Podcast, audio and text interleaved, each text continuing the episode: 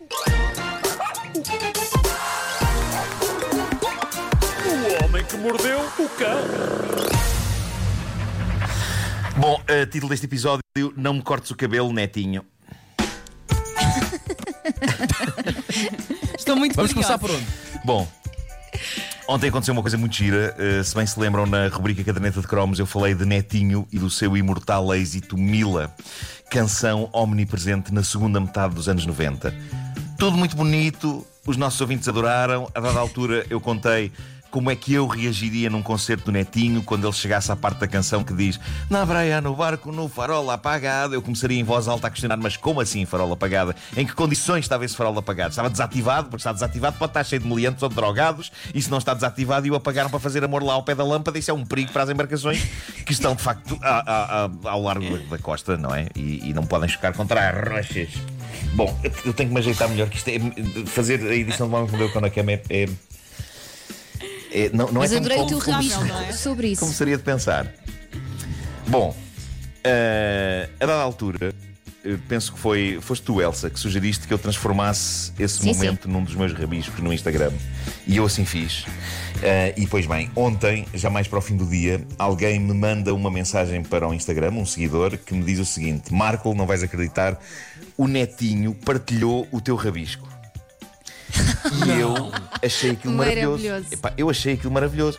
Eu pensei, um caneca, epá, a internet de facto aproxima toda a gente. E então, com os olhos a brilhar com entusiasmo infantil, lá vou eu ao Instagram do Netinho. Para começar, bom, ele partilhou só o primeiro desenho do meu rabisco. Aquilo são vários desenhos, não é? Aquilo é uma história contada em vários, em vários sequência, desenhos. sim. E, e ele partilhou só o primeiro, que é aquele em que eu estou só parado, rodeado de público e está toda a gente a cantar na praia no barco no farol apagado. Ou seja, a parte que supostamente tem piada, em que eu começo a questionar o facto do farol estar apagado, essa não está. Mas eu pensei, ah, deve ser um netinho que, apesar do nome, já é modos que avô. E não sabe, não sabe partilhar uma coleção de imagens, então ficou só pela primeira. Senti carinho, ainda assim senti carinho. Reparei que no perfeitinho dizia algo como músico e ativista político. E eu pensei, uau, é pá, o autor de Mila, ativista político, sim senhor. O Brasil precisa neste momento de ativistas políticos. Depois começo a ver os posts do Netinho e percebo uma coisa interessante. Ele é um ativista político, mas a favor do poder. Não só isso, como o Netinho é dos que defende que o Covid-19 é um bocadinho mentira e que só Não. ataca idosos. É E, en- verdade. e então tem posts a defender que, tal como diz Bolsonaro, que é alguém de quem ele gosta muito, toda a gente devia sair de casa trabalhar, menos os idosos. Portanto, temos ali um cavalheiro que, de facto, hoje em dia, se puder, vai à praia, ao barco e ao farol apagado e ao moinho abandonado. Por isso, eu que ia todo lançado para dizer um olá ao netinho e, e agradecer-lhe por ter partilhado o meu rabisco, eu entrei no Instagram dele, exclamei: Oh diabo! e saí de fininho. Tra- Trata-se de um negacionista do coronavírus e já me basta aos que andam por cá. Não preciso de juntar o autor de Mila a essa coleção de cromos. Eh, por isso aconteceu isto. Eh, fiquei um pouco triste, fiquei um pouco. Não sei, não sei qual é que é o vosso parecer É sobre grande isto, desilusão, mas de facto, é grande desilusão. É pá, é, é, É- é é desilusão. triste. É triste. É- Mas sabes que eu é deparei-me isso, com não- essa não vão na- notícia eh, de que ele apoiava o Bolsonaro ontem, porque fui ao Google pesquisar a cara dele, porque já não me lembrava muito bem dele. E ontem apercebi-me disso e fiquei, oh. Mas não disse nada Sim. para não estragar tudo. É assim. É assim, parece aquele que tu, tu puseste ontem, o tipo que fez um, um challenge, não foi? Um challenge do Ah, coronavírus. essa história, essa história podia ser uma história do homem que mordeu o cão, mas, mas. Às tantas já não tem piada. Um influencer qualquer eh, americano achou que era uma boa ideia eh, criar um Corona Challenge e então foi lamber uma sanita. Só isto, epá, já, mesmo que não estivesse a acontecer numa pandemia, um tipo lamber uma sanita, epá, já, é o, já é o grau, já nem é o grau zero. Já estamos a cavar muito fundo. Um, e, mas de facto ele, ele, eh, fez o coronavírus, o Corona Challenge, eh, lambeu a sanita e de facto apanhou o coronavírus. Um, pá, coisas que acontecem, não é? Eh, Há uma certa justiça divina aí, não é? Há um Ah, bocadinho. mas o problema, ah, houve muita gente a dizer isto, isto era digno dos Darwin Awards, mas, mas aqueles, os famosos Darwin Awards, que são uns prémios, entre aspas, que são atribuídos a pessoas que, devido à estupidez, acabam por perder a vida. O, o- o que distingue casos do- dos Darwin Awards é que eles, com isto, epá, eles que façam o que quiserem da vida deles, mas neste caso podem prejudicar a vida de outras pessoas que não têm nada a ver e que não andam a lamber sanitas. Uh, é, essa, é essa aqui a grande questão. Bom, li uh, um artigo do famoso jornal inglês Daily Mirror que vale muito a pena porque é muito cómico, mas é também muito assustador porque. Creio que é uma realidade que nos espera mais dia menos dia. Nós já temos falado nisso. Uh, reparem no título maravilhoso da notícia do Daily Mirror. Diz o seguinte: Pessoas estão a cortar o seu próprio cabelo durante o isolamento e não está a correr bem. Pois, Eu aconselho-vos a Ouviste, procurarem Pedro esta notícia do pois eu estou a ouvir, eu estou- estou a ouvir a tomar notas. Fazes bem. Malta, Notícias, o meu- finalmente. o- o, a o meu máquina de barbeiro, barbear, o homem. Gil, o, o meu barbeiro Gil, trabalha aqui no centro da parede, no centro comercial da parede, fechou portas. Uh, como quase tudo fechou portas aqui na- no centro da parede e em todo o lado, exceto na cabeça do netinho. Uh, no entanto, eu sei que o Gil, o barbeiro, mora aqui perto de mim e já me ocorreu por-lhe que. Ambos forrados em toda a espécie de sacos de plástico e de proteções e máscaras e tudo, ele venha cá à casa cortar uma trunfa. Mas depois penso: não, não, é pá, é errado, é perigoso, não pode ser. Mas depois eu olho para este artigo do Daily Mirror e penso: é pá, que é isto que nos espera. E uma coisa que eu noto é que, como, eh, como tu dizias há uns dias, Pedro, eh, houve senhores a optar pelo visual rapar tudo. Sim, sim. E, e eu nunca achei boa ideia isso no meu caso, e explico-vos porquê. É que se eu, se eu rapo o cabelo, o meu nariz fica imediatamente com o dobro do tamanho. Porque o meu cabelo, o meu cabelo é uma espécie de moldura do meu nariz, estão a perceber? Sem cabelo, eu sou uma espécie de uma bola de bilhar com óculos e com um bico de tucano saído, epá, tipo assim, uma bola que tem um bico de tucano. Ah, mas nas fotografias do Daily Mirror vê-se que muitos homens em isolamento tentaram ah, este visual de cabeça rapada, mas sem terem jeito para o fazer a eles próprios, e então há imagens assustadoras de pessoas com a nuca rapada na diagonal. E atenção que dizer na diagonal é favorecer muito, porque é uma diagonal muito torta.